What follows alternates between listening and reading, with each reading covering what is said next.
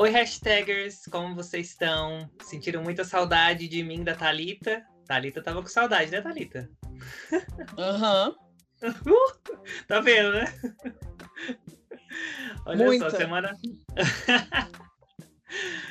semana passada, Thalita e eu e outros amigos tivemos o privilégio de participar da jornada Afrolíderes, que é organizada pela Eureka, que é uma consultoria de RH especializada em juventudes. Eu tô rindo aqui da, É. do primeiro dia da menina perguntando bem assim: a gente é obrigado a ver todas as mentorias? gente, não é possível. Aí a Thalita respondeu, gente, não é obrigado não, é um privilégio assistir isso aqui. Pois é, gente, a gente participou dessa jornada na semana passada, que é organizada aí pela Eureka, e a gente decidiu fazer esse episódio bônus para compartilhar com vocês o que, que a gente ouviu e o que, que a gente aprendeu, né? Porque foi muito, muito, muito interessante, né, Thalita? Exatamente. A gente é, é, viu, eu acho que o principal que a gente viu é porque o Lud até. Até, não sei se você já especificou, amigo, qual foi a, a- o tema da jornada? Do Não, ia, fa- Afrodíacos, ia, foi com ia falar agora. Ia falar agora. Ah, sim. Então, mas aí o, o- o- a gente teve um tema que mudou o nosso foco bastante sobre a, a- as pessoas pretas no país, né? Foi muito bom conhecer muita gente preta que está se movimentando e está fazendo coisas muito lindas, muito relevantes, muito é, necessárias e que não somente se trata sobre o racismo, que é uma coisa que a gente já tinha falado aqui, né? Sobre pessoas pretas que podem falar de outras coisas e não somente do, seu, do racismo, né? Então, Uhum. é, foi muito incrível e a gente vai falar mais um pouquinho sobre isso, né? É. A, a Eureka realizou essa jornada com o objetivo de criar mesmo uma solução que contribuísse para o ingresso da população negra e vulnerável no mercado de trabalho. E aí, por meio dessa iniciativa deles, da, da Afrolíderes, eles queriam formar novas lideranças negras e aumentar a empregabilidade, sobretudo de jovens negros.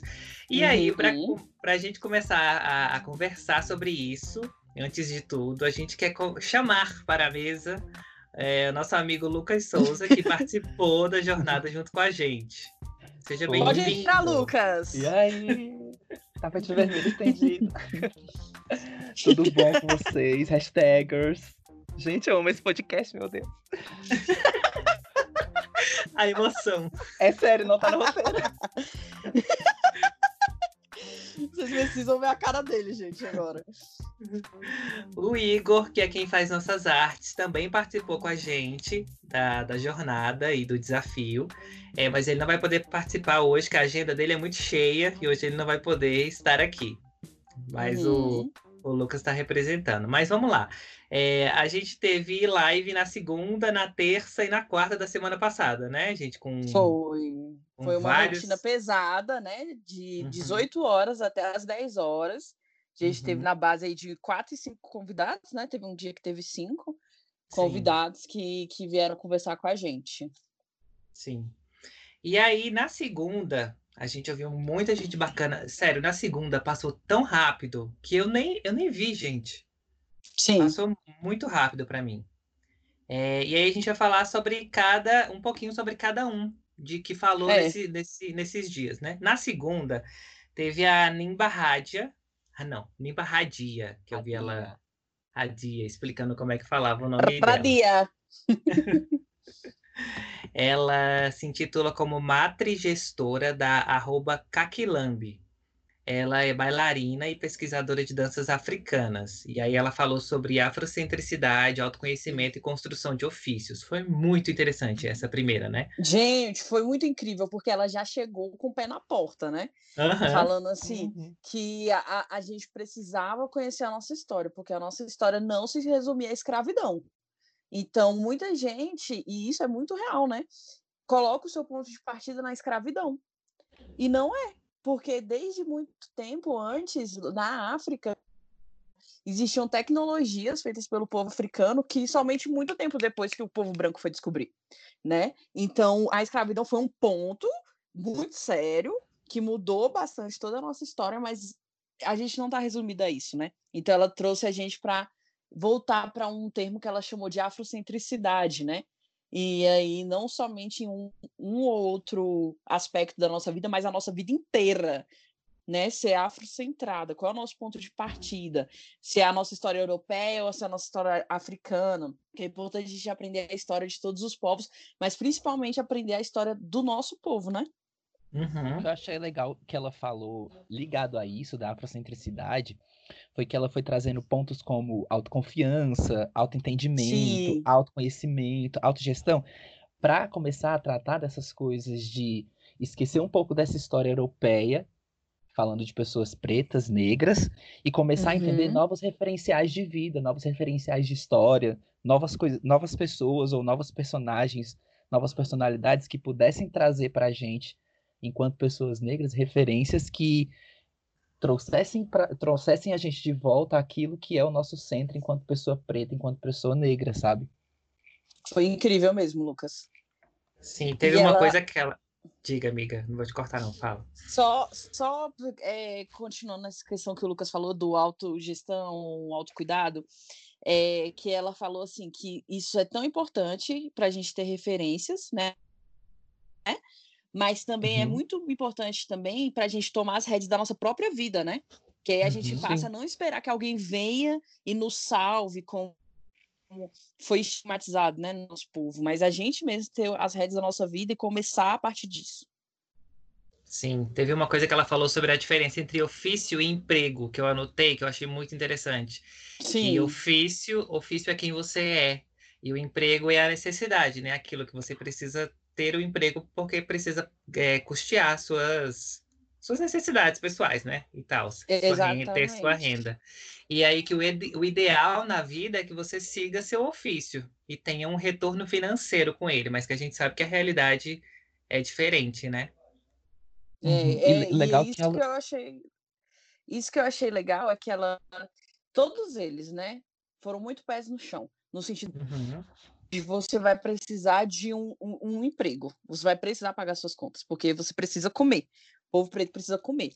Mas a gente luta para que você consiga entender o ofício e consiga é, ter uma renda a partir desse ofício, né? Que é uhum. a tua paixão, que é o que realmente você quer é, para a sua vida. Sim. É, teve um livro que ela indicou, que é A Unidade Cultural da África Negra, que é do Sheikh Anta Dopi. Eu não sei se pronuncia assim, não sei, Anta Dopi. Uhum. É, que eu fui pesquisar e, gente, eu acho que é aquele livro que você lê e a cabeça explode assim, Thalita e Lucas. Sim. Mas, Exatamente, é... mas eu tô doida ela... pra achar ele. Quando ela falou dos livros, eu fui dar uma pesquisada, né? Que ela, durante a palestra, ela foi falando, assim, várias referências, e eu só anotando aqui. E eu ia pesquisando e vendo, assim, um pouquinho da resenha, eu ficava pensando, assim, gente, acho que eu não tenho nem capacidade para ler esse tipo de coisa, porque eram, tipo, assuntos muito complexos sobre, de fato, a afrocentricidade, sobre a questão negra, é, e pessoas, assim, antropólogos, sociólogos, sim, só gente, assim, cabeça, sabe? E eu, assim... Exatamente. E é foda, porque na escola a gente não tem contato com nada, né, uhum. disso. Não tem. É uma tristeza mesmo, porque a minha prof... eu só tive uma professora negra no meu ensino médio, e essa professora ela não se via como uma pessoa negra. Hum. É... E isso é muito triste, porque acabou que ela não pôde abrir mais os nossos horizontes, né? Para isso, uhum. ela só pregou aquela velha historinha mesmo que a gente é, conhece no ensino médio da história. Sim. A gente Bom, nesse... assim, tipo, um pouco sobre isso, falando assim, ah, porque a questão negra, porque eu se entender negro. Mas uma coisa que eu tava falando com, com o Lud, quando a gente tava nesse processo de inscrição para a jornada, entendendo o que, que era o Afrolíderes, como que, como que ia funcionar, era sobre o nosso autoentendimento pessoal de ser negro, sabe? Foi uma coisa que eu cheguei a conversar com ele, que até pouco tempo era muito difícil até mesmo para mim me entender como uma pessoa negra, entendendo a realidade que eu estava inserida, sabe? Então, tipo assim, contexto uhum. histórico totalmente eurocentrado, é, um, um, questões religiosas totalmente, totalmente voltadas para o cristianismo, dentro do cristianismo poucas referências de pessoas negras, até mesmo as uhum. personalidades dentro do, do, cristianismo com quem eu podia me associar é, eram muito distantes. Então, tipo assim, Martin Luther King se, se associava mais à causa negra do que de fato à causa cristã, sendo que tipo isso meio que caminhava junto, sabe? E isso foi uma coisa que foi corroborando com outra, enfim. É, então assim tem pouco tempo assim que eu posso falar que eu me entendo como uma pessoa negra. É, rolou um, várias coisas assim durante depois do, do massacre lá é, do atentado de George Floyd, para falar, é, para ser mais direto, é, uhum. que também fizeram resgatar essas lembranças em mim, sabe? Sim. Sim. É, bom, aí nesse dia, nesse primeiro dia, gente, na segunda, em seguida, depois desse baque do início, que já foi, já começou assim, eu falei, gente, mas já começou assim? é, depois dele, depois dela, da Aninha, teve, uma... teve, a, teve o Augusto Júnior, que é diretor executivo do Instituto Anga, professor convidado uhum. da Fundação Dom Cabral e membro do conselho editorial da revista HSM. Essa revista é muito legal. Eu também descobri há pouco tempo e é muito legal. Uhum. Thalita fala que é revista de adulto. Sim. É só o... se você ainda é um, uma pessoa, gente, que não tem todas as suas experiências como adulto, você não lê, porque você vai achar uma babaquice. Mas você é adulto faz sentido. O Augusto Júnior falou sobre. Ele, na verdade, foi uma reflexão assim sobre de onde vem a mudança, né? E aí Sim. eu anotei umas coisas que eu achei muito interessante do que ele falou. Foi bem uma, um discurso, aqueles discursos encorajadores, é, inspiradores mesmo, né? Isso. É, e aí ele falou uma coisa que, é, que eu achei interessante, que é necessário que a gente forme lideranças que estejam mais conscientes do contexto em que a gente está inserido, sabe? Em que a empresa está inserida, em que o negócio que a pessoa toca está inserido. Isso é essencial, né? Exatamente. Ele, ele chamou a gente bem para mudança mesmo, né? Tipo, para a parte prática, uhum. né? O que, que a Sim. gente vai fazer? E aí o Guto, que eu sou íntima, o Guto. Uh!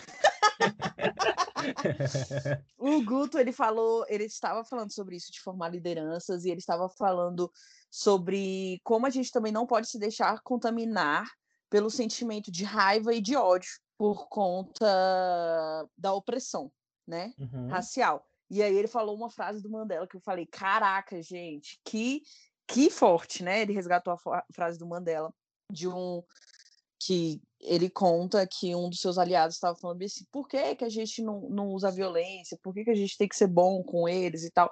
Se eles já fizeram tanto mal pra gente, né? E aí uma delas falou bem assim, o ciclo do ódio tem que acabar em algum momento. Que ele acabe com a gente. Que a Sim. partir daqui não tenha mais ódio. E isso é muito forte, porque eu entendo que com o ódio a gente não vai conseguir é, ir nessa jornada. Eu acompanho muitas pessoas, muitos, muitas pessoas de perto e muitas pessoas de longe, é, pretas, e o, a partir do momento em que elas começaram a viver junto com o ódio, elas começaram a perder mais da sua força, do seu brilho e do seu norte. Então, o ódio não é uma. Não, ele pode ser um combustível para tirar a gente da zona do conforto, né? E entender uhum. o que está uhum. acontecendo, que eu acho que é uma fase necessária, mas ele não pode ser um companheiro né? Ele não pode tomar conta de, da, de todo o nosso ser, porque senão a mudança vai morrer na gente, porque a gente vai acabar padecendo. É, ele falou, de, ele tomou como ponto de partida, né, para tipo trazer essa toda abordagem de mudança do, da, a partir da inconformidade, sabe? Tipo assim, uhum. onde eu me sinto, é, o, o que eu preciso mudar, aonde eu, onde eu estou, tipo esse lance de se situar, de entender que os meninos já falaram, e mudando as realidades, sabe? Então, assim, eu me entender, entender o meu mundo, o micromundo que ele falou, né? É, para entender Sim. o macro e poder mudar também o macro. Então, tipo assim, as mudanças precisam acontecer em mim, precisam acontecer em várias coisas, mas eu preciso encontrar um ponto de inconformidade, um ponto onde eu vejo que há um problema, não aceitar esse problema e começar uhum. as micro-revoluções, que são pequenos passos que a gente vai tomando, pequenas atitudes que a gente vai tomando, para poder para a gente poder chegar no momento em que é, nós temos líderes que são conscientes, íntegros e sensatos, que podem gerar mais mudanças e mudanças talvez maiores. Isso é uma fala que ele e colocou também. E o ciclo também. vai crescendo, né? Sim, e o, esse ciclo cresce. E uma coisa que eu achei muito legal é que ele fala que é, toda mudança que acontece, ela sempre vai acontecer no coletivo, por mais que ela seja uma mudança é, íntima, uma mudança pessoal.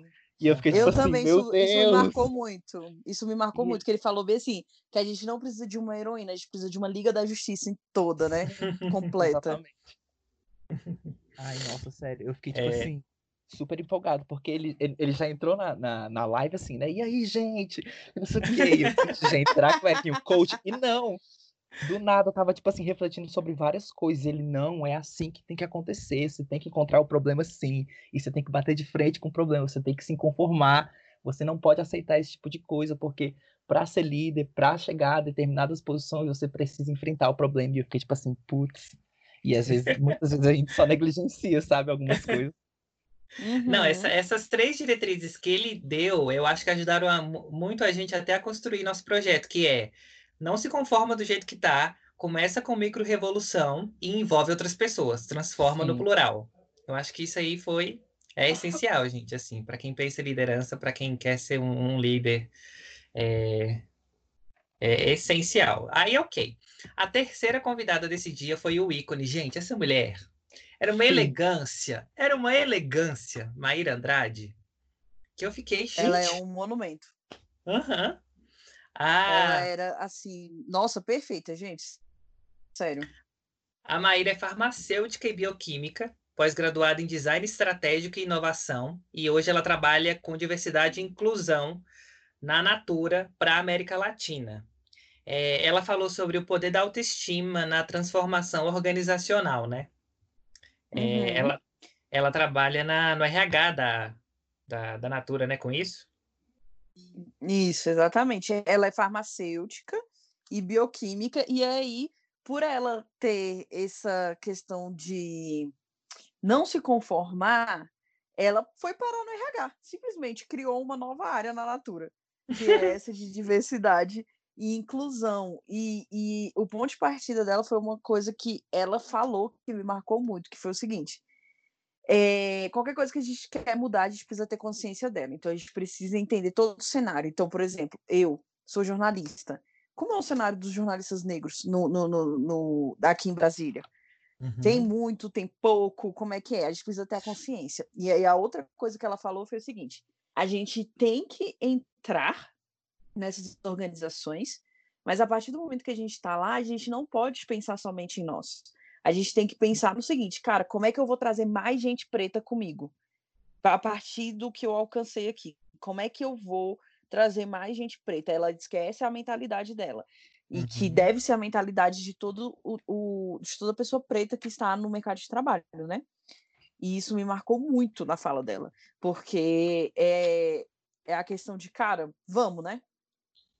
Sim. Uma coisa que ela falou que eu fiquei, tipo assim, muito, muito, muito, que me tocou muito, é que há muito, vou até ler, há muita diferença quando nós, pessoas negras, é, começamos, ver, começamos a ver a importância de integrar é, grupos e ambientes tradicionais, porque a partir deles a gente é, causa rupturas, a gente quebra padrões. Eu fiquei tipo assim, caraca, porque lá, tipo, meio que no finalzinho assim da fala dela, ela vai trazer é, digamos que resultados tangíveis quando você tem quando você envolve é, diversidade dentro da sua empresa, dentro da sua organização, é que diversidade ela, é, ela mobiliza transformações. Então, tipo assim, querendo ou não, há um fator competitivo, há, um, há uma questão de manutenção de negócios, há alcance de objetivos quando se fala de diversidade também.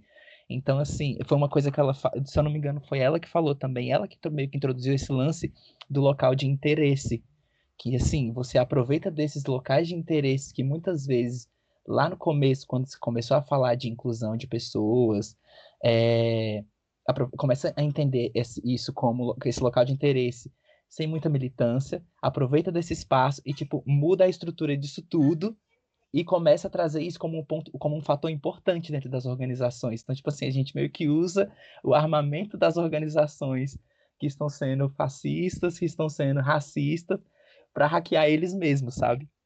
Uhum.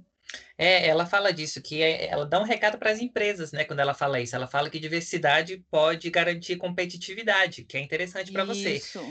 E aí uhum. teve uma dúvida do pessoal que foi como eu faz, como, como é que eu devo agir com uma empresa que é só oportunista, que pega uma causa só porque está no hype, né? É, e, e, ela não se identifica, não está preocupada mesmo em promover alguma diversidade. Aí é isso que o Lucas falou.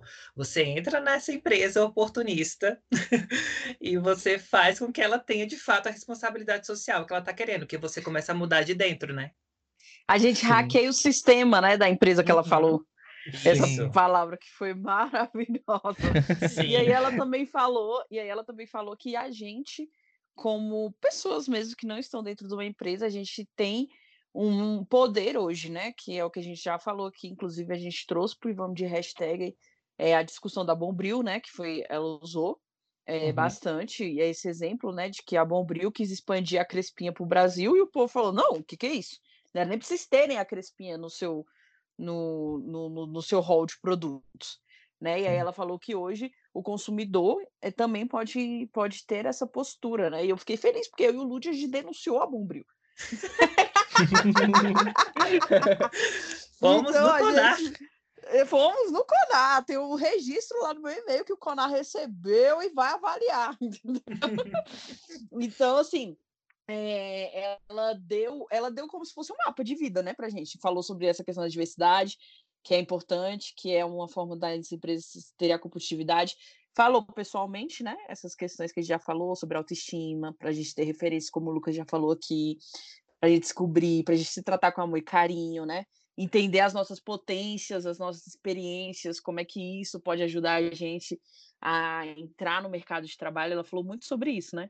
Sobre a uhum. gente é, saber se apresentar também. Sim. E mandou um recado para as empresas: contratem pela competência, sim, pelas habilidades. Sim. Ícone, ícone. Isso, uhum. Gente, é, explica. Lud, quer explicar o que, que é competência? Qual é a diferença? Vai que o nosso. Vai que o nosso ouvinte acha que é a mesma coisa. Tá, posso explicar. Tem as habilidades, tem as competências técnicas que a gente tem, gente, tipo a formação, um curso que você faz, né? Essas, essas coisas técnicas que você aprende. E tem as competências que são é, soft skills, que as pessoas chamam, que estão mais ligadas às habilidades socioemocionais. Uhum. E, e aí falaram muito sobre isso durante todos os dias, que normalmente pessoas de periferia são mais resilientes, por exemplo, é, é, sabem lidar melhor com os problemas, sabem é, solucionar algumas coisas melhor Isso. devido ao contexto. Isso. É, se comunicam melhor, assim, assim, as pessoas têm características diferentes, e aí é importante que as empresas, o RH principalmente, esteja preocupado com isso também, de considerar essas habilidades, essas habilidades socioemocionais das pessoas. Porque às vezes você vai uhum. perder um ótimo profissional porque você está esperando que ele tenha um curso X que você pode dar para ele depois. As empresas Exatamente. de comunicação, experiência de dois anos em a, produtos Adobe e inglês avançado. Pois é, isso é coisa que dá para aprender, né? Aham, uhum, e aí ela falou justamente sobre isso. Gente, isso é uma coisa que eu quero levar para a vida, realmente. Eu fiquei uhum. muito balançada, né? Todas essas pessoas, eu fiquei muito balançada. Eu quero atuar em todas as áreas, quero atuar em todas as áreas. Mas realmente eu fico assim pensando em como, porque ela falou que essa questão é até um, uma forma de trazer mais pretos para a empresa, né? Porque o preto não vai ter tempo para fazer o seu cursinho de inglês, porque às vezes ele vai estar tá trabalhando, vai ter que estar tá cuidando do seu irmão para a mãe trabalhar, então ele não vai ter tempo. Então, é, trazer ele para dentro e aí depois proporcionar um, um, um curso é muito mais efetivo para você conseguir mudar esse estigma, né? E abrir o mercado para essa população. Sim. É, vamos para a última, do último, do primeiro dia? Vamos. É, foi a Luana Smith. A Luana falou sobre empatia, sobre. isso aqui o Lud, o Lud sabe, isso aqui, ó. Gente, um deboche. O Lud, foi... o Lud fez mestrado. o Lud, o Lud, não sei porque Doutorado. o Lud estava lá do lado da Luana. Doutor em empatia. Olha, durante todo a fala, toda a fala da Luana, eu fui gongado no grupo. Aí no outro dia ele foi e provou pra gente que a gente estava errado. Sim.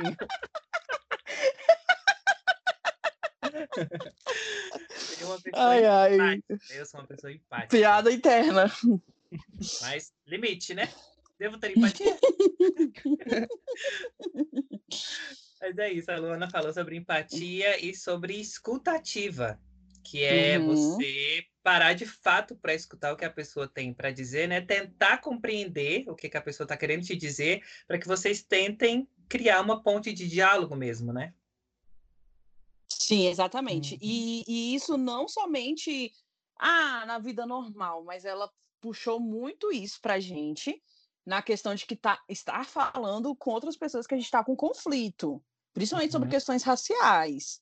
Sim. E aí eu joguei isso na cara do Lud na semana mesmo, porque é assim, as coisas vêm e vem as provas para ver se a pessoa aprendeu, entendeu? aí o Lud respondeu bem assim para mim, nossa, mas tá amiguinha, né, do fulano, que era a pessoa que eu tava falando pro Lud sem empatia. mas enfim, ela falou assim, ela até deu um exemplo eu não sei se foi, foi a Djamila ou foi a Gabriela do, do, do, do, das Pretas, acho que foi a Gabriela das Pretas, que ela estava falando com o Luciano Huck, né? Sobre uma fala que o Luciano Huck falou no programa dele com uma mulher preta. E aí ela começou a falar bem assim, cara, mas me ajuda a entender, o que, que você estava querendo falar sobre com, com essa fala? E aí o Luciano foi falando, né? E ela foi perguntando, e eu acho que é até mesmo para a própria pessoa entender o porquê daquela fala é problemática. Entende? Então, tipo assim, ela falou muito sobre isso, sobre a escutativa, você, você ajudar a outra pessoa a mostrar o que ela sentiu para agir ou falar daquela forma, e a partir disso vocês construírem um, uma resolução do problema, né? E aí falar, cara, mas você faria o mesmo com um homem branco? Como é que você agiria se fosse uma mulher branca e tal e tudo mais? Então, essa escutativa é algo para você tentar compreender, né, intelectual e emocionalmente, para aí construir pontes de diálogo e conexão. Ela falou muito sobre isso, sobre a gente tentar ter o diálogo e conexão, principalmente com as pessoas que são sem noção, que a gente quer matar. desafio para mim, viu? É desafio para mim. Um negócio legal, tipo, você, você tocou agora, que ela também fala, quando ela fala desse lance de pontes de conexão, de diálogo, né? É, uhum. que ela ela fala ali no comecinho, tipo, da diferença entre acolher e aceitar quando isso está relacionado à empatia, sabe? E ela Nossa, trouxe um, um, termo que eu não tinha que eu não sabia que existia. E na verdade era o que eu mais fazia, que era empatia seletiva.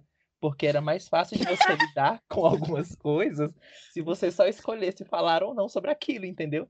Sim. Porque, tipo assim, se eu deixo de questionar quando uma pessoa está sendo racista ou está tendo um comportamento racista, é, de certo eu estou selecionando se eu vou conversar sobre aquilo ou não com aquela certa pessoa. E assim, muitas vezes eu falando sobre, talvez gerasse alguma mudança na, na fala da pessoa, sabe? Sim. Mudasse, gerasse uma mudança de comportamento. É...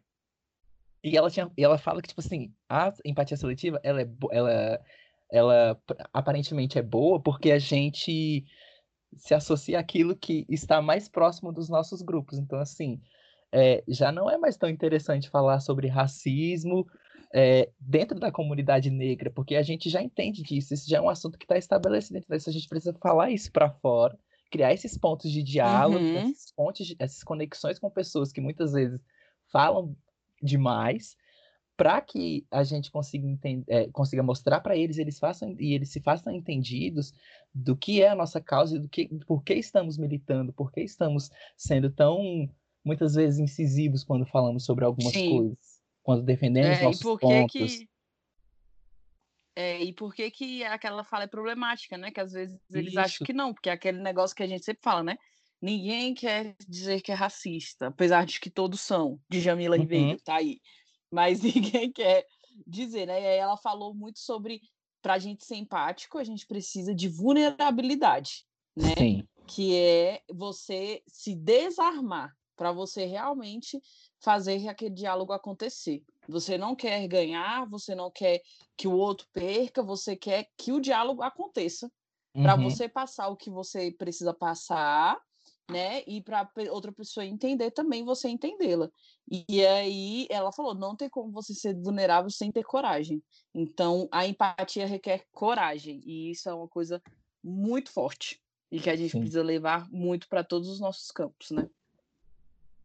Eu fico calado só aprendendo. Estou mesmo numa, num processo de, de, de exercício, gente. Tô aprendendo.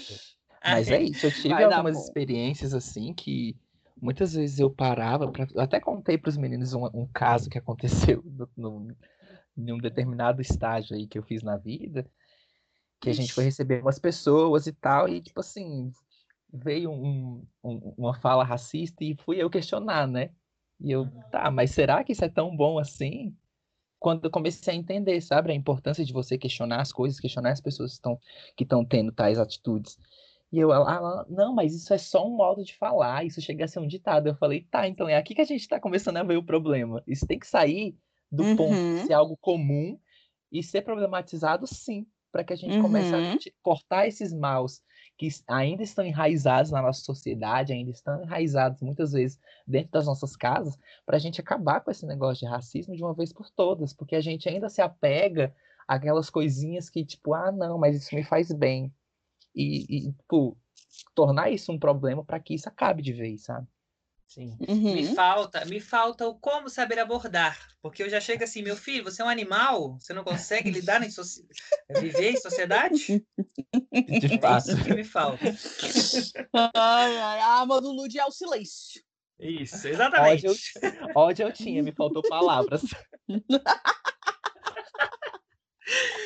Aí, gente, dando continuidade às lives, no segundo dia, também foi só tiro, porrada e bomba. A gente já tava ali sofrendo. Já começou perfeito, né? Já é, começou é, já... perfeito, porque o cara incrível. Incrível. Sim. Apresenta ele aí, Thalita. Ai, gente, vocês não ouviram nunca falar, mas vocês precisam ouvir. falar do Arthur Lima, gente. Primeiro de tudo, ele é cirurgião dentista, tá? Ele é especialista em saúde da família e faz mestrado em saúde e ambiente de trabalho na Federal da Bahia. E aí ele foi lá por quê? Porque ele é sócio fundador de uma plataforma chamada Afro Saúde que é um negócio de impacto social que desenvolve soluções inteligentes para a saúde da população negra. Ele conecta tantos profissionais quanto é, pacientes pretos, né? Porque ele entendeu que existe uma necessidade das pessoas pretas em relação à sua saúde, que somente profissionais pretos poderiam atender. Começou assim, mas depois ele foi desenvolvendo e agora eles fazem diversas soluções, inclusive iniciativas para ajudar outras pessoas, é, para saber do que, que elas estão precisando e tudo mais, para tornar essa questão da saúde melhor, né? Então, esse é o Arthur Lima, foi o primeiro do segundo dia, que foi o dia de inovação e inclusão. Uhum. E o foco da, da, da, da, fala dele foi como criar soluções focadas em impacto social, né? Que é bem o trabalho que ele faz uhum. com a Afro Saúde, né?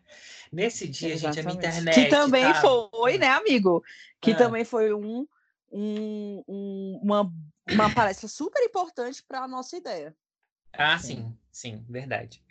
Nesse dia, a minha, a minha internet, a gente, estava um lixo total. Então, eu fui pegando os, os pedaços. Então, vou deixar meus amigos aqui conduzir, conduzir aqui essa parte. O que você quer destacar dessa parte, Lucas? Do, então, do Arthur? O que eu achei interessante quando ele. É porque assim, foi muito focado mesmo de, nesse lance de você identificar problemas e gerar soluções inteligentes para isso. É, é, isso foi tudo foi muito amarrado na, na palestra dele, sabe? Sim. Então, ele sempre trazia importante de você, quando identificar esse problema, de você começar a validar a sua ideia de solução daquele problema, de você pesquisar, de você ir atrás de bancos de dados, de você ir atrás de investimentos, de você fazer valer aquilo que você tinha entendido que, que precisava de solução e começar a tratar de soluções que fossem viáveis, sabe?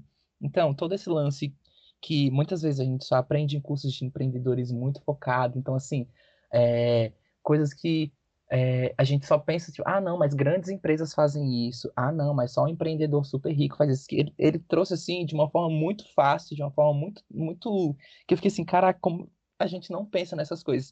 Um exemplo que, é, que ele deu foi que enquanto ele estava nesse processo do Afro Saúde, de criar essa, de criar, que o Afro Saúde é uma plataforma que ele vai lançar de conexões de médicos com pacientes, uhum. pessoas negras que, que estão nesses espaços, sabe, de vulnerabilidade social, que precisam desses atendimentos.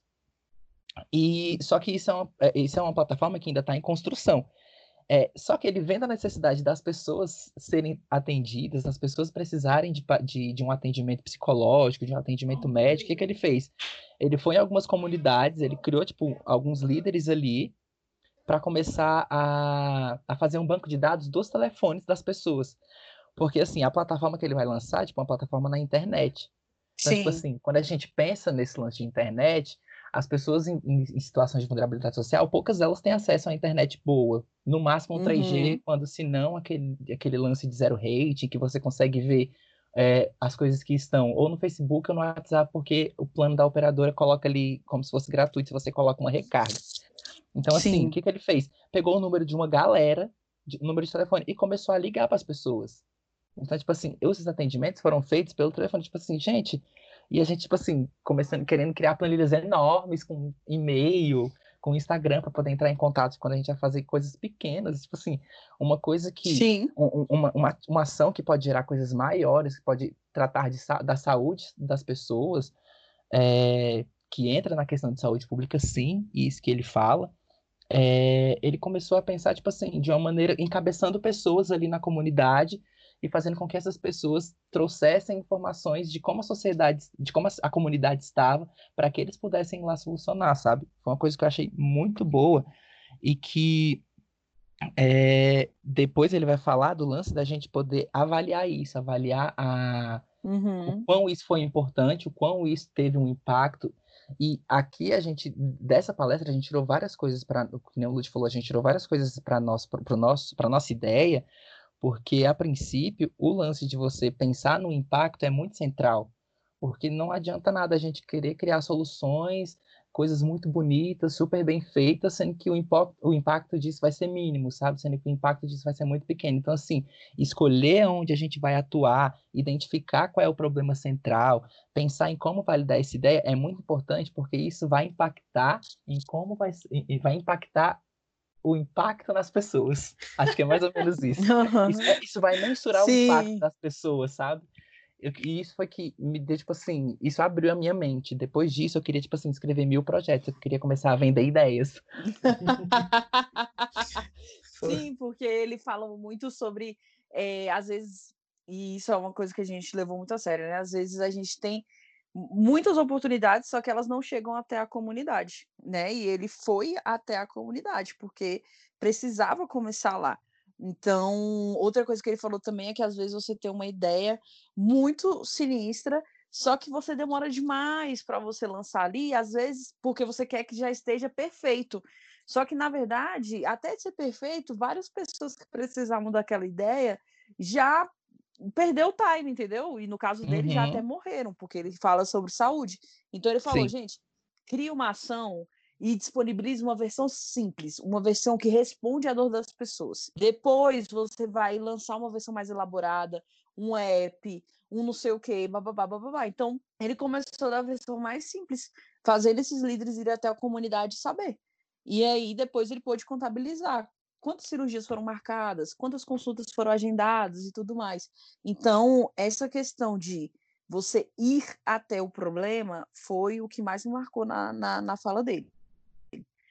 E, e, isso foi uma das coisas que sempre é, que eu acho que vai nortear para o resto da minha vida. Essa questão de você ir até, porque hoje a gente é muito digital, né? Como o Lucas falou. Hoje a gente é muito digital, hoje a gente quer resolver tudo por aqui, a nossa própria faculdade mesmo está resolvendo um semestre por meio do digital. Não, não, não, não, pensaram, por exemplo, em uma ligação. Não pensaram. Entende? Uhum. Sendo que tem muitas pessoas que não têm acesso ao digital. Então, é, isso é uma questão que a gente vai levar para a vida. Muito obrigado, viu, Arthur Lima? Estamos te seguindo no Instagram. Eu, eu tô, com certeza. Menino, eu já fiz meu cadastro lá no negócio do Afro Saúde, porque quando esse negócio sair, eu quero estar no meio. Com certeza. Ícone. A segunda palestrante desse dia foi a Natália Hayudi, ou Ayudi. Ela é uma profissional de recrutamento com especialização na indústria de tecnologia.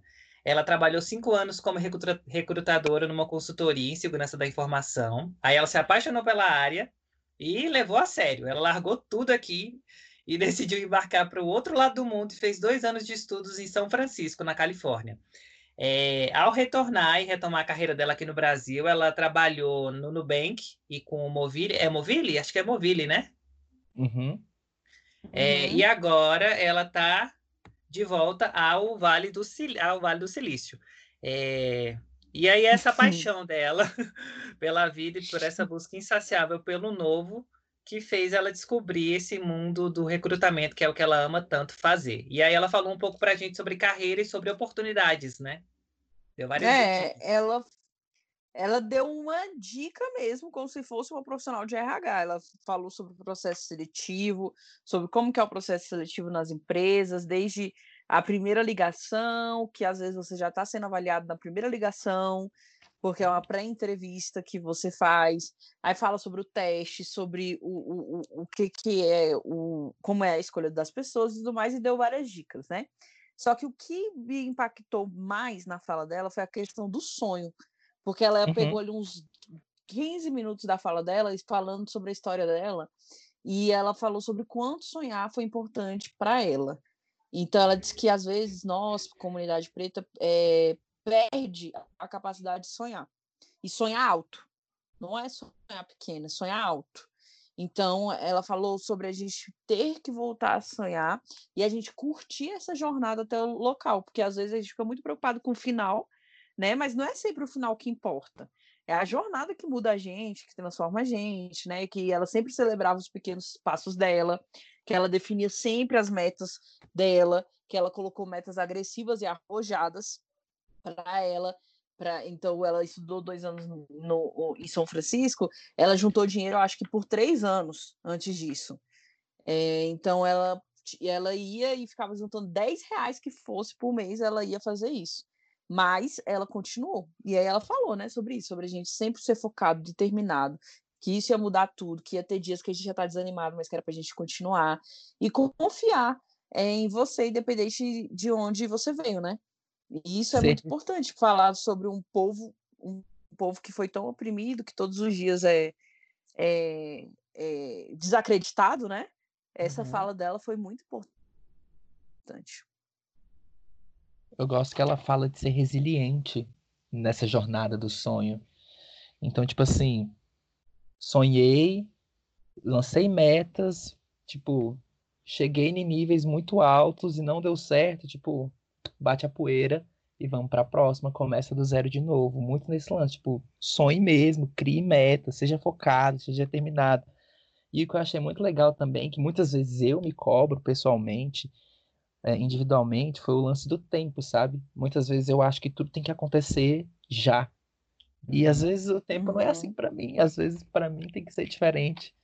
Às vezes Sim. o meu tempo é diferente do outro e assim, eu tô começando a entender que existe um tempo para as coisas acontecerem.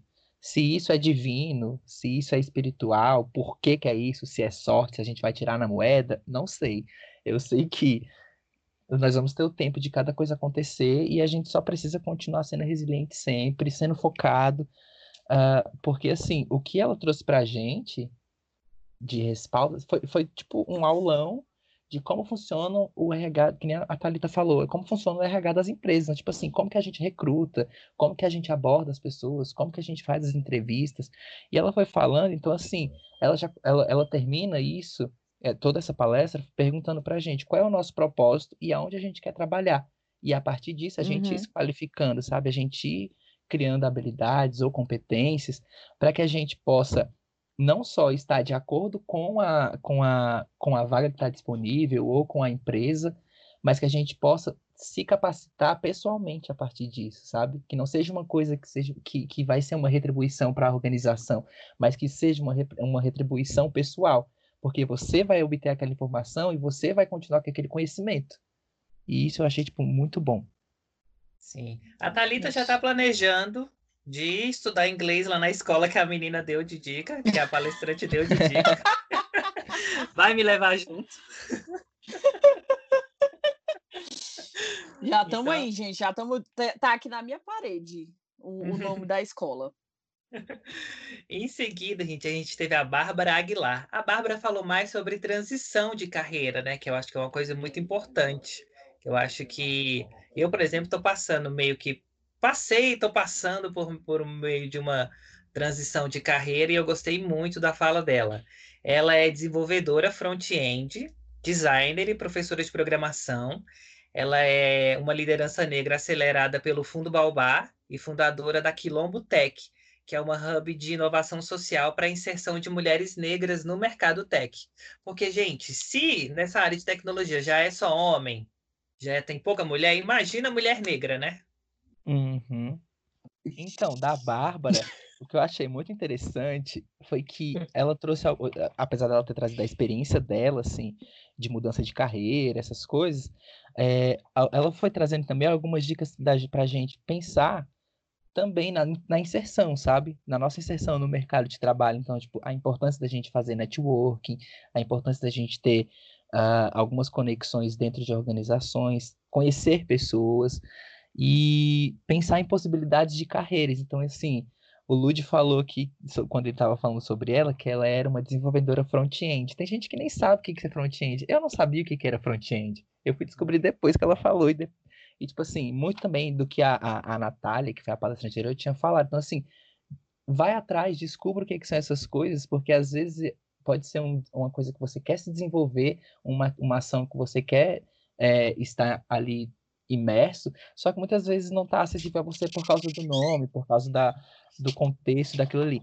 Então, assim, pensar nessas novas carreiras, uh, ficar atento nessas novas palavras que surgem. Então, assim, design, é, user experience, uhum. uh, essas coisas assim que estão muito na moda hoje, então, tipo assim, Scrum, Sprint, essas coisas que são muito da tecnologia, mas que podem ser desenvolvidas em outras áreas. Uh, e ela falou também uma coisa legal é que muitas o lance do, do, networking é que ninguém chega ao topo sozinho. Então é muito importante você fazer essas conexões, porque muitas vezes são essas pessoas que vão te ajudar a alavancar aquilo que você quer trazer é, junto de você. Muitas vezes é, é as pessoas, as conexões é que vão alavancar, que vão impulsionar a sua ideia, que vão impulsionar o seu empreendimento, ou até mesmo impulsionar a sua carreira. Se você tem pessoas é, não chega a ser um peixe, convenhamos. Mas se você tem pessoas que pode te ajudar dentro da organização, é, isso, é, essa jornada vai ser bem mais fácil, querendo ou não. Tá. Foi bem, foi bem, foi bem nessa, nessa vibe mesmo, a, a palestra da, da Bárbara. Em seguida tivemos Ellen Nizinga, a, a, a, parte da Ellen eu achei tão assim pessoal, tão transparente. Não sei se vocês tiveram essa impressão também, tão sincera assim. Parece que ela sentou ali e falou: Ah, eu vou participar aqui agora de uma live. Vou entrar aqui. Sim. As né? coisas delas eu tenho anotado na cabeça, porque eu tô aqui acompanhando umas coisas que eu anotei no caderno, é. mas as delas estão tudo na ela é cabeça. É porque, tipo assim, eu fiquei muito focado no que ela Sim. tava falando, e, e, como ela ria, e como ela trazia as coisas assim com muita naturalidade, desenvoltura. E eu fiquei assim, putz, eu quero ser assim quando crescer. a Ellen é cofundadora da Ecociclo, que é um, um negócio sustentável que desenvolve absorventes biodegradáveis, né? Aí ela falou sobre inovação, negritude e a experiência dela com a Ecociclo, que é essa empresa dela de absorventes sustentáveis, né? O que eu achei bem legal dela, assim, de cara, foi é que ela é da comunicação, assim como hum. grande parte desse podcast nesse momento. Então, assim, Sim. isso já, já trouxe um, uma certa proximidade, sabe? E assim, ela falou muito sobre comprometimento, sobre você escolher as pessoas com quem você quer desenvolver alguma coisa, desenvolver uma ideia, desenvolver um projeto. É, e sempre olhar com carinho para as coisas que você está envolvido, para aquilo que você está fazendo. Então, assim, ela, ela contou a história dela do porquê desenvolver o ecociclo, então, assim, ela via rapidamente aqui, ela falou de uma situação onde a mãe dela foi pediu para ela comprar absorventes no mercado.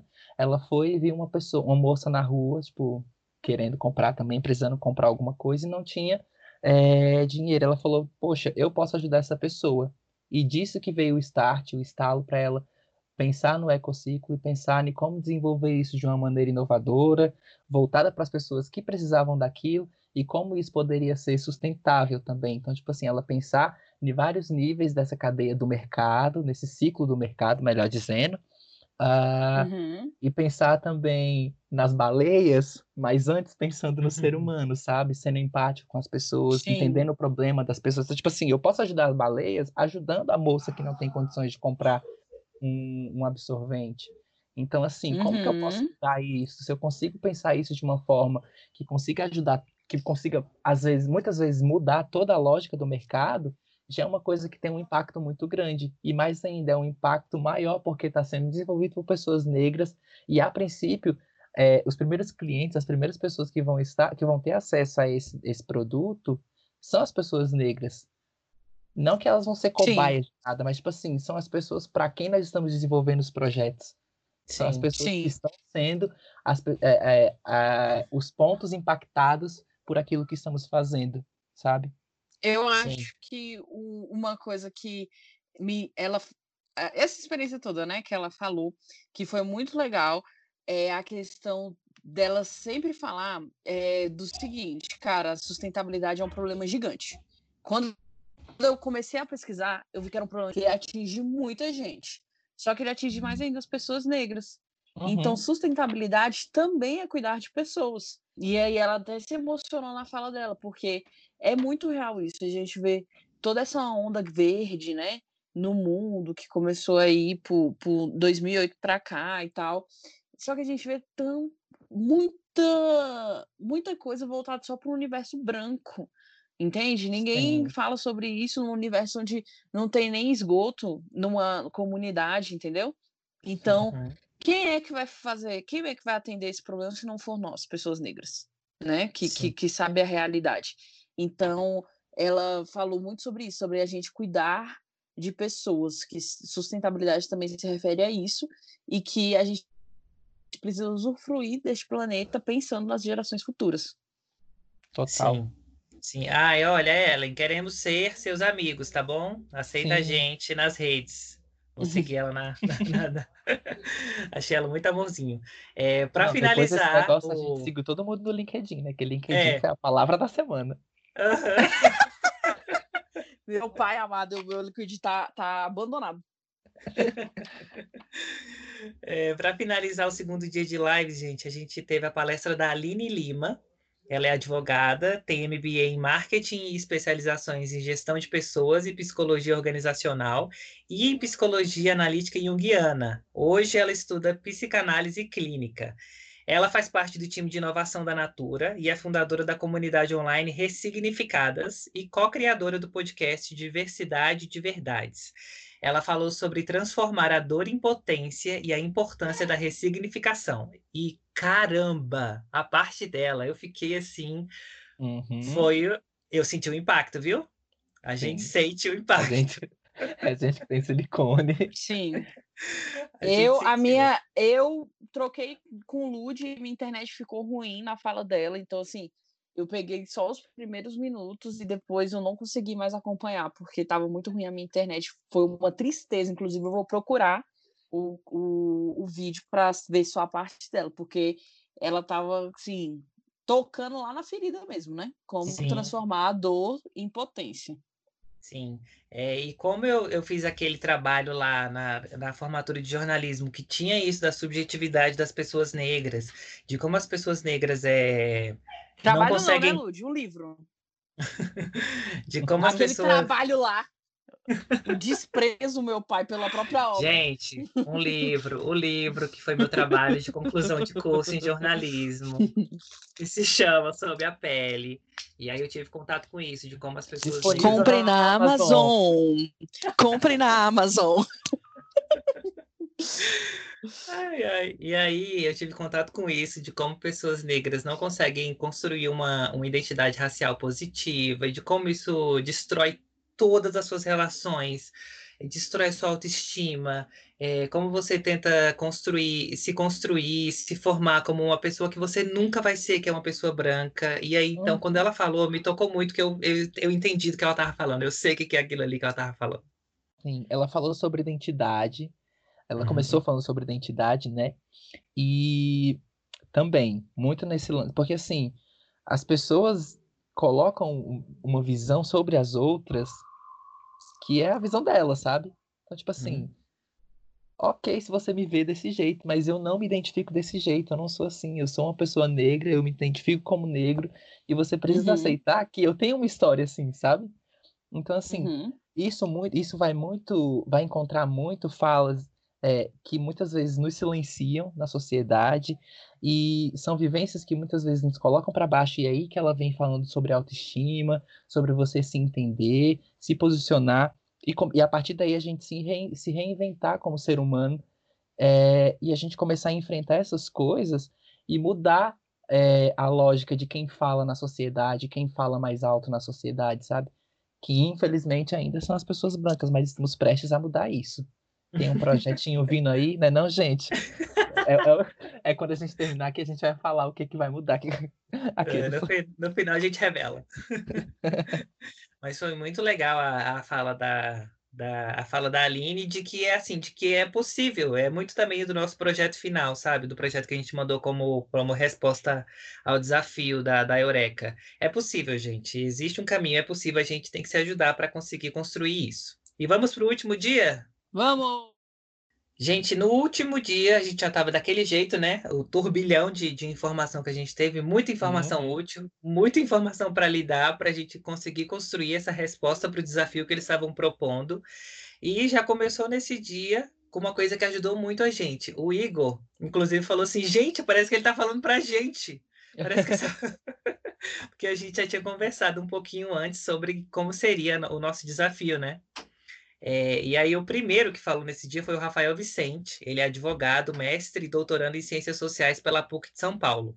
Sim. E é coordenador da Iniciativa Empresarial pela Igualdade. E ele falou sobre o desafio mesmo dessa inclusão de jovens negros no mercado de trabalho, né, Lucas?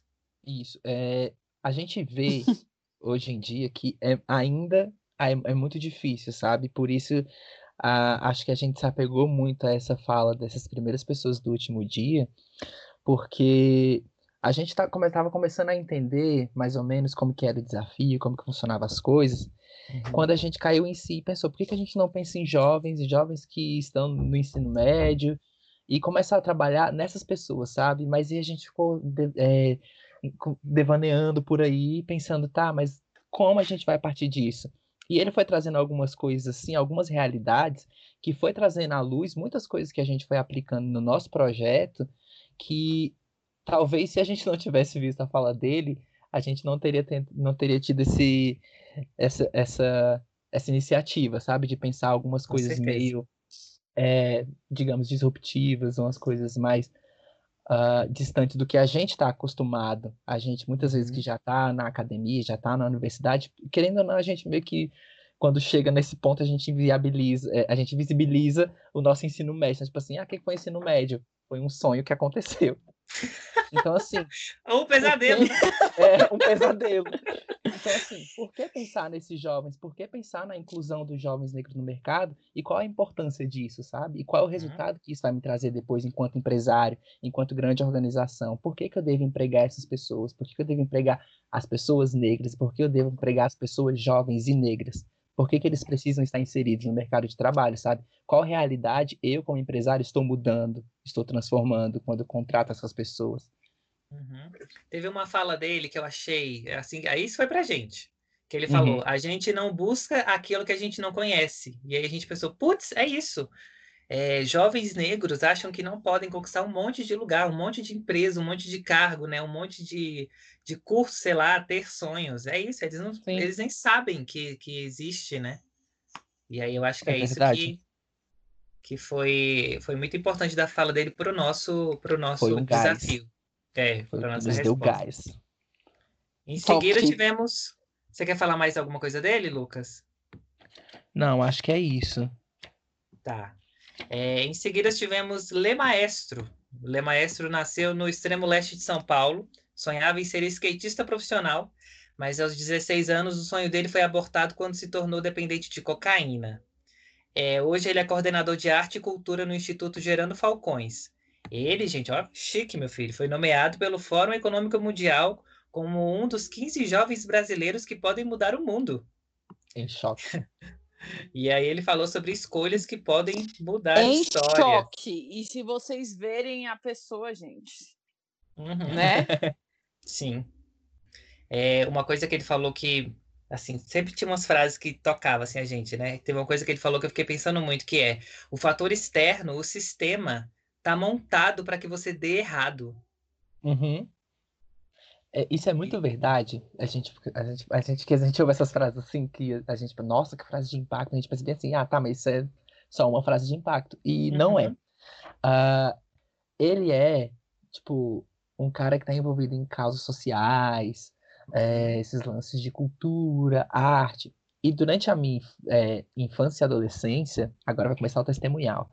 É, a, eu, tive, eu, eu, eu, eu, frequentei muito, sabe? Tipo, essas casas assim. Então, casa de cultura e lazer, casa de arte e cultura, Picasso Não Pichava, que é um projeto que tem aqui no Distrito Federal. Eu participei de várias coisas dessas, sabe? Alguns uhum. projetos de universidades que iam em comunidades é, em vulnerabilidade social para poder fazer trabalhos de reforço escolar, segunda língua. E assim, eu vejo a importância que tem disso, sabe? E o quão isso é importante para essa sociedade, para essa essas comunidades que muitas vezes não têm acesso à informação sequer, onde uh, saneamento básico é precário, onde educação é precária, onde segurança é, é uma palavra que muitas vezes nem existe. Então, assim, a importância de, eu vou falar aqui da importância de ter uma pessoa como essa, que passou pelo que passou está falando sobre isso para as pessoas com quem ele teve contato, sabe?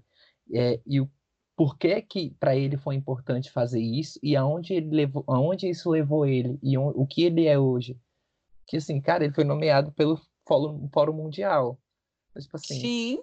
Eu, querendo de ou não. tão relevante, né, de, que é o, o, de, o trabalho dele de tão relevante que é esse trabalho e quanto essa causa é impactante nas pessoas que, que, que usufruem desses, que são beneficiadas por esse, por esse, por essa causa, por esse trabalho.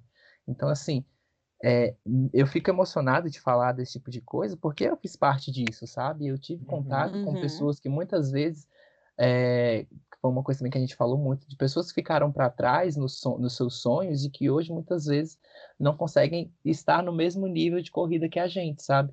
Então, assim, é, essas pessoas, elas ainda se sentem necessitadas de, de, de, de ter um impacto maior, de ter um impulso maior, muitas vezes de de causas como essas, de projetos como esse, que coloquem neles o sonho de que eles também podem, de que eles ainda podem fazer coisas e que eles ainda podem mudar as suas histórias e as realidades, sabe?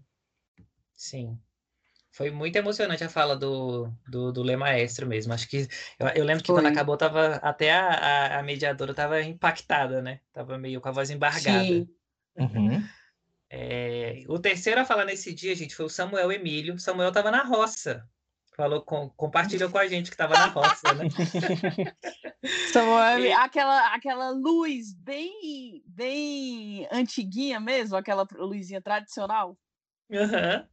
É, ele nasceu na periferia de Patinga, trabalha desde seis anos, foi o primeiro de 40 primos a entrar numa universidade pública, tem 24 anos, é formado em engenharia, membro do Comitê Estratégico do Movimento Acredito, foi coordenador de diversidade e inclusão na tribo e de políticas públicas na Educafro. Ele fundou o Diário Antirracista e é embaixador de diversos programas. Ele falou sobre negritude e mercado de trabalho. Teve umas coisas que o Samuel falou que eu achei muito interessantes. Vou falar aqui antes de você, tá, Lucas? Ok. É, ele falou uma coisa assim: não adianta só a empresa criar as oportunidades, porque as pessoas negras nem ficam sabendo disso. É, uhum. Então tem isso também de divulgar né, o que você está fazendo. E outra coisa, se você não foi sabe. Foi uma coisa também que a gente pegou pro projeto, né? Sim. É, outra coisa que ele falou: se você não sabe como fazer isso é, dentro da sua empresa, apoia projetos de pessoas negras que estão tentando fazer isso, né? Que estão tentando trazer diversidade para os ambientes de trabalho, né? Eu achei isso muito legal que ele falou. É, e uma, uma outra coisa, quando a empresa é, decide trabalhar com isso, decide ser mais diversa, ela tem que entender que ela vai resolver um problema da empresa dela e da sociedade toda. Não é só pensar na sua empresa, sabe? É pensar para além do que te dá lucro. É pensar que você está resolvendo um problema que é estrutural da nossa sociedade, né? Contempladíssimo. Porque, assim, é, é uma via de mão dupla quando a gente pensa sobre diversidade, quando a gente fala sobre diversidade e quando diversidade está na pauta das organizações. Uhum. Quando é, dentro da minha empresa eu consigo falar sobre pessoas negras, quando eu consigo falar sobre LGBT, de pessoas com deficiência, uh, muitas vezes ah, de um tempo para cá agora, pessoas de outras nacionalidades. Então, assim, o, o quão é o, o quão é qual é o impacto que a gente causa na sociedade quando a gente tem pessoas negras dentro das nossas organizações. E vai uhum. muito do que a gente foi falando no primeiro dia, da gente se entender, da gente pensar quem nós somos, mas isso num viés mais corporativo, digamos assim.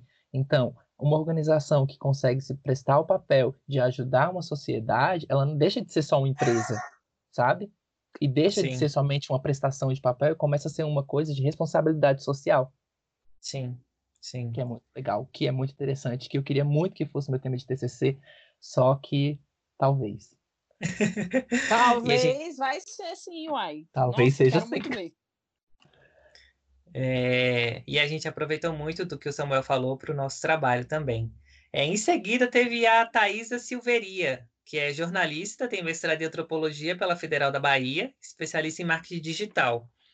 É, ela falou sobre pesquisa com usuário e construção de persona. A Thaisa falou de coisas que nós da comunicação já já estamos bem de saco cheio, né? A gente uhum. já sabe mais de, de qual saltear tudo aquilo, mas muita gente não sabe. e foi super pertinente que, que eles colocassem esse assunto dentro da, da jornada, né? Eu fiquei me questionando é. durante a fala dela, fiquei pensando assim, gente, mas isso é muito básico. E, tipo assim, a gente aprende essas coisas primeiro e segundo semestre da faculdade. Sim, é, pra só que assim, é. É, é, é, é, tipo assim, básico. É, a gente, o que é comunicação? Persona, marketing. Sim. Mas assim, existiam pessoas de todos os tipos de cursos, de todos os departamentos, de todos inimagináveis. Então, assim, são situações muitas vezes que eles não têm um contato sequer da realidade de cliente, da realidade de empresa, da realidade do que é fazer um, um do que é modelo de, de negócio, essas coisas, sabe?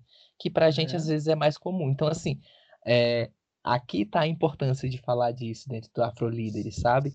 Então, assim, você trazer luz sobre coisas que muitas vezes para algumas pessoas é, é um, um negócio que talvez elas nunca pensassem que me faz lembrar da fala da Maíra. Porque, assim, ela, a princípio, não queria ser farmacêutica, ela não queria trabalhar com isso, ela, ela uhum. queria trabalhar com outras coisas, se eu não me engano, foi isso que ela falou. E ela começou a se envolver com coisas que não era da alçada dela, que não era muitas vezes daquela área de conhecimento dela. Então, assim, aqui que está a importância da gente falar de algumas coisas que são de outras áreas, falar sobre interdisciplinaridade, multidisciplinaridade, para que a gente consiga desenvolver coisas que abranjam, sabe? Coisas que uhum. alcancem as pessoas para que a gente consiga entender. Acho que Tudo. foi muito essa pegada. Sim, é uma coisa que a Thaisa falou também é que é, as empresas no, normalmente não constroem personas pensando nas pessoas negras, né? Que a persona é, uhum. é que uhum. características que o seu potencial é, cliente tem, gente. É, então, e as pessoas negras são preteridas, as, as empresas não pensam nesse público, né? Sim. Nossa, seria meu sonho uma empresa com uma pessoa negra. Nossa, gente, isso é muito bom. Sim. Sim. Para finalizar o último dia de lives, a gente teve a Camila Cabelo, que é ativista, curadora da rede global Shapers em São Paulo e gerente de comunidade do Fab Lab Livre em São Paulo também. Ela falou sobre construção de redes e inclusão digital. Eu vi que Camila adora fazer eventos, é, uhum. adora gente, adora é, é, ama é, falou sobre a estratégia dela para tirar foto, né? E aparecer na, na foto da na palestra Nas da Malala, né? Oficiais. a fotinha com ela, com a Malala que ela tá aqui, é ó. Muito Sacudindo boa. a Malala tá, meu Deus. o que eu achei muito legal na, na, na, fala da Camila é que ela traz de novo esse lance de conexão, de você conversar com de você ter pessoas com quem conversar, de você fazer networking, porque foi basicamente assim que ela conseguiu estar em alguns lugares, sabe? Então, assim, você pensar nessa construção de redes de colaboração, então você pensar nessas conexões é, a partir de ONGs que estão trabalhando, a partir de empresas que traba trabalham na mesma causa, e pensar que você está focado só em um conhecimento, você pensar só em uma coisa, você pensar só em uma causa, muitas vezes você vira. Você vai criando bolhas, sabe? Uhum. Que nem tem as uhum. bolhas sociais. Então, assim, é, algumas vezes os conhecimentos fora daquilo que a gente está acostumado pode furar essas bolhas e essas ONGs, essas causas, elas podem se tornar causas maiores que atingem mais gente, sabe? Uh, e, e, e, é legal também pensar que as causas com, quem com a, as quais nós nos associamos ou as causas que nós temos, que nós tomamos para nós, não, não podem ser causas que, que se impedem ou são impeditivos de colaborações com outras pessoas ou com outras causas. Uhum. E que isso e que nós, que o eu, seja você, ou seja a sua ONG, ou a sua, a, a sua causa, tem que ser o elo entre os assuntos nada a ver. Então, tipo assim, eu preciso falar com a eu, eu que falo da causa negra preciso falar com a causa do meio ambiente, que preciso falar com a causa do, do machismo, com a, com a, causa do machismo não, com o problema do machismo, para poder solucionar coisas que muitas vezes vão, vão tratar de problemas de uma vez só, sabe?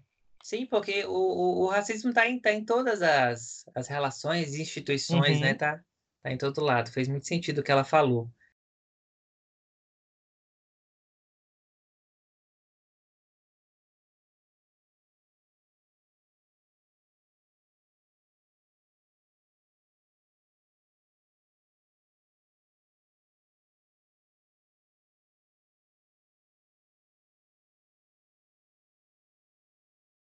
Bom, gente, depois dessa surra de lives e de conhecimentos que a gente teve nesses três dias, a gente tinha quinta e sexta para pensar uma solução que respondesse a seguinte pergunta proposta pela Eureka: Como promover uma participação de pessoas negras no mercado de trabalho formal? E a gente tinha que mandar até 23 horas e 55 minutos de sexta-feira. Foi por isso que a gente não tinha condição de gravar esse podcast, gente. Tá vendo? Aí eu e Thalita até pensamos, mas bota uma mão na consciência. Falamos, não vai dar. Fiquei eu esperando, sentado no sábado, assim, nada. Ai, ai. E aí. Tédio, né? a gente criou o projeto Camu. Fala aí pra gente, Thalita, o que é o projeto Camu? Gente, eis que estávamos lá, então a gente se reuniu na quarta, né? É, uhum. Na quarta, antes do, da, das lives, né? Da última, do último dia de lives. E foi muito engraçado porque nós todos tivemos o mesmo entendimento das coisas principais, né? Uhum. A gente precisava pensar uma solução que combatesse a exclusão digital, que fosse realmente vista pelo, pela comunidade preta, né? E uma solução de educação. Então, uhum. a gente entendeu que e antes mesmo de chegar na universidade, existe um longo caminho no, no, ensino médio. Então a gente pensou em criar alguma coisa pro ensino médio, né, para os alunos é, secundaristas. Uhum. Então a gente criou um projeto que veio a se chamar Projeto Camu, né, que depois o Lud vai explicar. Mas o projeto, ele é um projeto que é feito por uma, uma startup, né, que seria o Acamu, que é dividido em três frentes. A primeira frente é a frente com as escolas, a, que é o contato pessoal com os alunos negros, né? A segunda é a frente do contato e parceria com empresas, e a terceira é a produção de conteúdo online. Então, a gente tinha é, esse sentido de trabalhar essas três frentes com qual missão?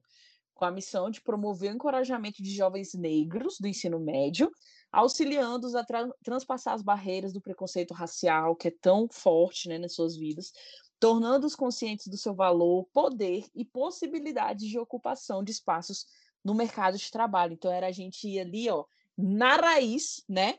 Não uhum. tanto quando eles estão ainda muito crianças, muito assim, mas quando eles já têm uma consciência e também quando eles já estão muito abatidos, né? Do tipo, ah, e aí, depois disso aqui, acabou para mim, que eu não Sim. tenho mais nada para fazer e tal. Então, a gente vai nesse lugar para promover esse encorajamento neles, né? E aí a gente vai trabalhar com essas três frentes, mas antes, é, Lude, acho que é bom a gente falar por que, né, que a gente decidiu, né? A justificativa do, do nosso projeto. Do, do nome? Você diz do nome? Não, a justificativa mesmo, do porquê o ensino médio, porquê o, o, o, Ou a gente fala antes de cada frente. Eu acho que você explicou bem, amiga, isso, isso do, do, do, do porquê. É porque a gente quer. A gente quer é, pegar, encontrar esse aluno antes mesmo dele acabar o ensino médio, porque eu acho que é bem nessa, nesse fim do ensino médio que a pessoa fica mesmo nessa dúvida, né? De aí, o que, que eu vou fazer depois daqui? Só tem a universidade pública, e se eu não conseguir passar, né? É, e às vezes nem pensa na possibilidade de universidade pública, porque tem que trabalhar o dia inteiro, enfim. A gente queria pegar mesmo nessa fase, né? Eu acho que para mim essa foi a principal, a principal justificativa. Ah, tem a parada Isso. do novo ensino médio, né? Isso também. Tem a parada do novo ensino médio, gente. É até 2022, todas as escolas que oferecem o ensino médio vão ter que reformular a forma que o ensino médio é dado hoje. Não vão ser só as disciplinas tradicionais. A escola tem que dar um projeto de vida para o aluno, oferecer um projeto de vida, fazer ele pensar num projeto de vida. E aí o nosso projeto, o CAMU, se encaixa muito com, com isso, né? Porque as escolas vão estar pensando formas de fazer isso. E a uhum. gente pensou numa forma de fazer isso. Sim. E aí é a nossa frente junto com as escolas, né? Então, resumidamente, a gente vai a gente teve no projeto, foi muito detalhado, a gente teve que falar passo por passo, né? Por isso que a gente uhum. também ficou muito ocupado. A gente ficou numa reunião aí de três horas tentando detalhar isso, porque já tinha, a gente já tinha feito muita coisa, né? Sim. É... Mas aí a gente vou falar aqui sobre o primeiro projeto, que é o projeto das escolas, e aí depois vocês falam sobre os outros dois, tá? Sobre tá as bom. outras duas frentes, pode ser? Tá.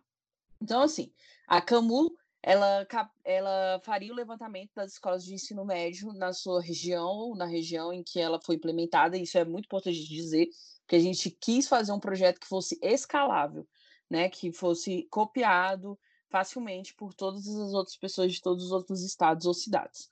Uhum. Então, ela iria fazer um mapeamento e iria começar a contactar essas escolas para apresentar o projeto, que é uma jornada de oito encontros que iriam abordar o, a, afro, afrocentricidade e o protagonismo negro no mercado de trabalho, né? E aí a gente precisaria que a escola apoiasse o projeto, abrindo um horário na grade horária para que os alunos inscritos, alunos negros, participassem das jornadas, né? Além de um espaço adequado que a gente pensou no auditório que geralmente as escolas públicas têm. Então, a gente iria fazer esse contato com as escolas e aí ia começar a divulgação do projeto, né, por meios o quê? Físicos, e aí a gente já vem trazendo Aí, desde quando a gente começa a ir até a escola, a gente está combatendo a exclusão digital. Porque uhum. somente falar na internet não iria ser tão eficaz, porque as pessoas podem não seguir a gente ou podem não ter internet. Então, na divulgação, a gente também iria para o físico, iria imprimir flyerzinhos, iria ir nas salas e tudo mais, para captar alunos que auto se declaram negros, para participar dessa jornada.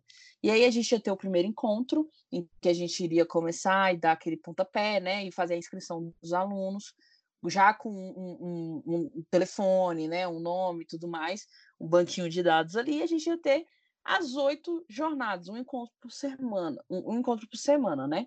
E essas uhum. jornadas teriam duração de uma hora.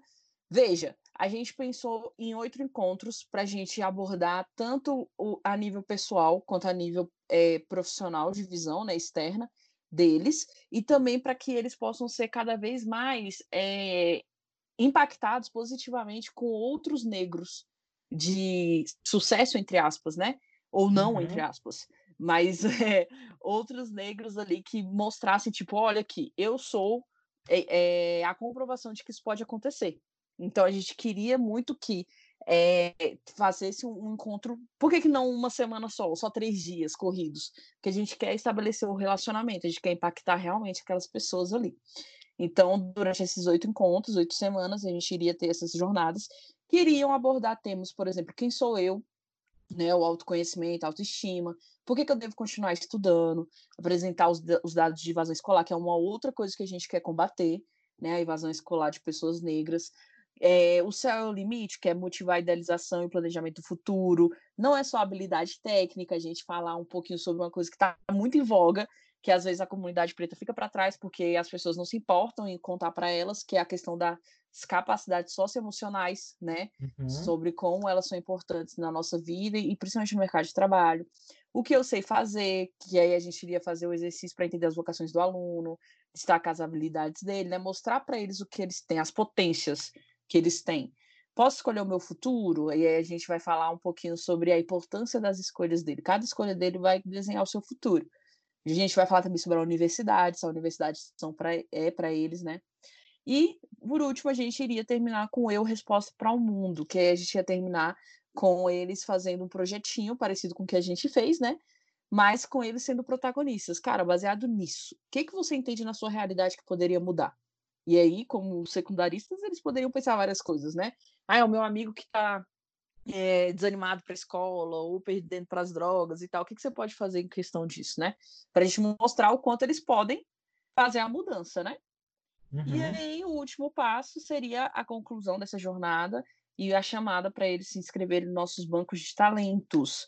Por quê? Porque a gente tendo esses jovens nos nossos bancos de talentos, com a parceria com as empresas, que é a nossa outra frente, a gente vai encaminhar esses jovens negros para essas empresas. Uhum. E a gente também vai encaminhar eles para as redes sociais, aqueles que têm, né? Para eles continuarem consumindo conteúdo preto no mercado de trabalho, dicas e tudo mais. Sim. É, e aí, essa segunda frente que a gente propõe é, é entrando em contato com empresas e propondo para elas que elas abram vagas específicas para jovens negros, né? Daí a gente também ia explicar para ela como isso pode contribuir para a reputação dela, é, mostrar o quanto que ela é diversa, que é um, que é um conceitozinho bem específico de comunicação, que é o employer branding. É, e aí, para fomentar mesmo a participação dessas empresas, para elas quererem fazer parte disso, a gente ia ceder um selo de diversidade racial e a gente ia contar as histórias dessas empresas nas nossas redes desse nosso projeto, do Projeto Camu. É, uma outra uhum. coisa que a uhum. gente pensou foi na figura do Afroanjo, que seria um, um braço da, da, da, nossa startup, que ia ser um líder afro que ia nas empresas para conscientizar os funcionários sobre a importância dessa, da diversidade racial, por meio de rodas, de conversa, de palestras, e para essa pessoa, esse afroanjo, ia captar funcionários que pudessem se tornar é, afroanjos também, de, desses jovens negros que a gente está querendo colocar lá dentro. Porque aí essa pessoa que trabalha lá dentro podia orientar esse jovem negro que está entrando, é, explicando para ele, mostrando a empresa, tirando dúvida, apresentando as pessoas e dando apoio emocional, entendendo esse recorte dele de uma pessoa negra que pode ter autoestima abalada, autoconfiança abalada e etc, né? E aí tem uma outra Exatamente. frente, né, Lucas? A última frente. Então, essa terceira frente seria a nossa presença online na internet. Então, por que, que nós estamos fazendo isso, aonde nós estamos fazendo isso, a razão de nós estarmos fazendo isso, tudo isso sendo divulgado na internet, então através das redes sociais, através de site, e para além disso, tem o porquê também desse lance do selo diversidade que o Lucas tinha falado, é que nós estamos pretendendo também é, uma plataforma para ver se a gente consegue avaliar o nível de diversidade das empresas. E por isso esse selo de diversidade. Então, se a sua empresa tem contratado pessoas negras, se a sua empresa tem contratado pessoas mais diversas, é, a, gente vai, a gente vai desenvolver essa plataforma de avaliação das, da, das organizações por meio das pessoas que têm contato a essas organizações, é, sendo por recrutamento ou pessoas que já trabalharam lá. É, e conforme for a avaliação dela, a gente vai dar esse selo de, esse selo de diversidade para ela. E é isso, é divulgação na internet, divulgação online e essa nossa plataforma de avaliação das empresas. E o que, o que faz valer também é, o, aquilo que a gente falou também durante o podcast, que é o impacto que isso tem causado, sabe? Então, quantas pessoas negras estão sendo contratadas, quantas pessoas negras estão sendo inseridas no mercado de trabalho, qual é a presença negra na, nas grandes empresas, nas grandes organizações.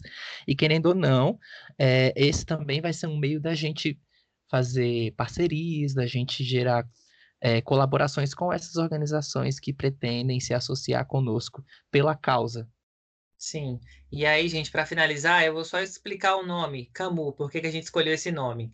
É, é, um, é, uma, é um jeito carinhoso, a gente pediu licença e está chamando carinhosamente o Camuanga, que é o líder do Quilombo dos Palmares, que sucedeu o Zumbi, que era que foi o primeiro líder do Quilombo dos Palmares, né? E ele sucedeu o Zumbi assim que, que o Zumbi foi assassinado, né? E é, a gente escolheu ele porque a gente quer que esses jovens negros que a gente quer atingir, que estão no ensino médio, tenham a mesma coragem, tenham a mesma perseverança, tenham é, a mesma confiança que o Camuanga teve de continuar, né? E que acreditem neles nas capacidades deles. E a gente quer potencializar mesmo as habilidades deles, as, as capacidades deles com esse nosso projeto, para que eles tenham mesmo um projeto de vida. E é muito, eu até comentei isso com os meninos e com Talita, é muito significativo a gente falar de vida num país como o Brasil que mata, né? A gente perde um jovem negro a cada 23 minutos. Sim. Uhum, exatamente. Bom, gente, foi isso que eu, Thalita, Igor e Lucas ficamos fazendo na semana passada, por isso não estivemos presentes aqui com o episódio normal do Ivamos de Hashtag, mas sábado a gente está aí com o episódio 15, né, Thalita? E a gente vai contar se a gente foi selecionado ou não pela, pela Eureka, porque o resultado sai na sexta-feira, porque eles vão selecionar os cinco melhores, né? Isso, gente, e a gente só queria deixar claro, assim, que a gente precisa parar de viver só por viver, né? E começar a pensar como um todo, principalmente se você é negro, você precisa começar a ser intencional na sua vida e entender que você pode fazer micro-revoluções no seu dia a dia e que você precisa viver uma vida que reflita em outras vidas positivamente. Então pense nisso, que o mundo está precisando que a gente acorde. Sim, Quais são as suas considerações finais, Lucas? Aproveite sua participação no Vamos de Hashtag. Gente, eu quero primeiro agradecer, porque para mim é um privilégio. Porque eu amo esse podcast. Mas sério. É, primeiro, muito obrigada pelo espaço, por poder compartilhar isso com vocês. Lucas, eu amei você, viu? Eu quero você mais vezes aqui. Nossa, Ai, obrigado. Exposição clara, voz linda, entendeu? Ai, obrigado. Eu vou mudar de Lucas, eu acho que eu vou mudar de Lucas. Gente, eu já fui renegado aqui duas vezes. Primeiro foi o Edu, agora o Lucas. É a empatia. é, exatamente, o Lucas é empático. Mas é isso. Foi muito bom a jornada. Foi uma coisa que abriu minha mente de uma forma enorme. E uma palavra que tem é, soado na minha mente desde a semana passada é mudança. Então, isso que a Thalita falou, comece a pensar em micro-revoluções que possam refletir na vida de outras pessoas, sim. Porque a nossa vida, ela pode refletir não só na vida de outras pessoas, mas como ela pode refletir no mundo. E quando isso chega a nível mundial, é, talvez a gente consiga um estado de, de bem-estar social, a gente consiga diminuir os níveis de violência, a gente consiga pensar sobre saúde, a gente consiga pensar sobre soluções inteligentes para pessoas que precisam.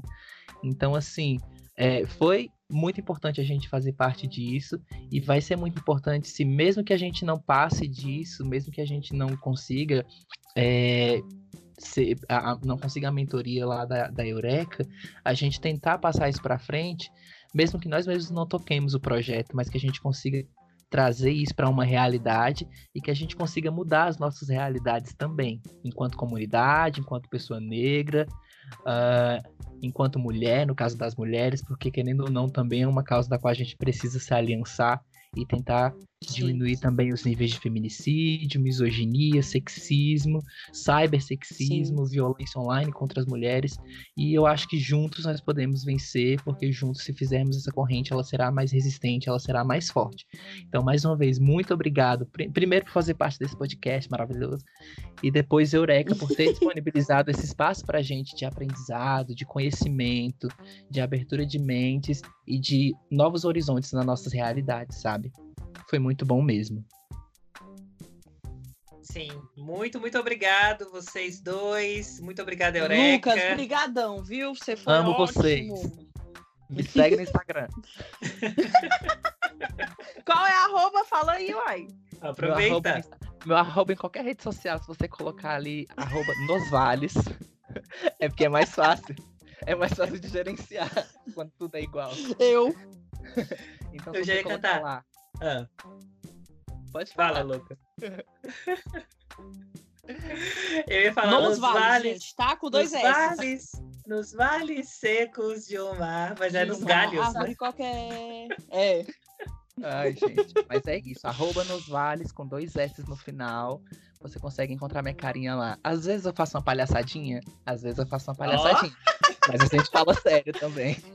Isso aí, Pode ó, é fã número um desse podcast. Fã número um. Eu ouvi o piloto disso aqui, eu vi isso aqui sendo. Eu, eu filmei o nascimento. Ícone. Beijo, Show, gente. gente. Então é isso. A nas- No sábado a gente se vê de novo. Exatamente. Beijo, tchau, até sábado. Tchau. Beijo.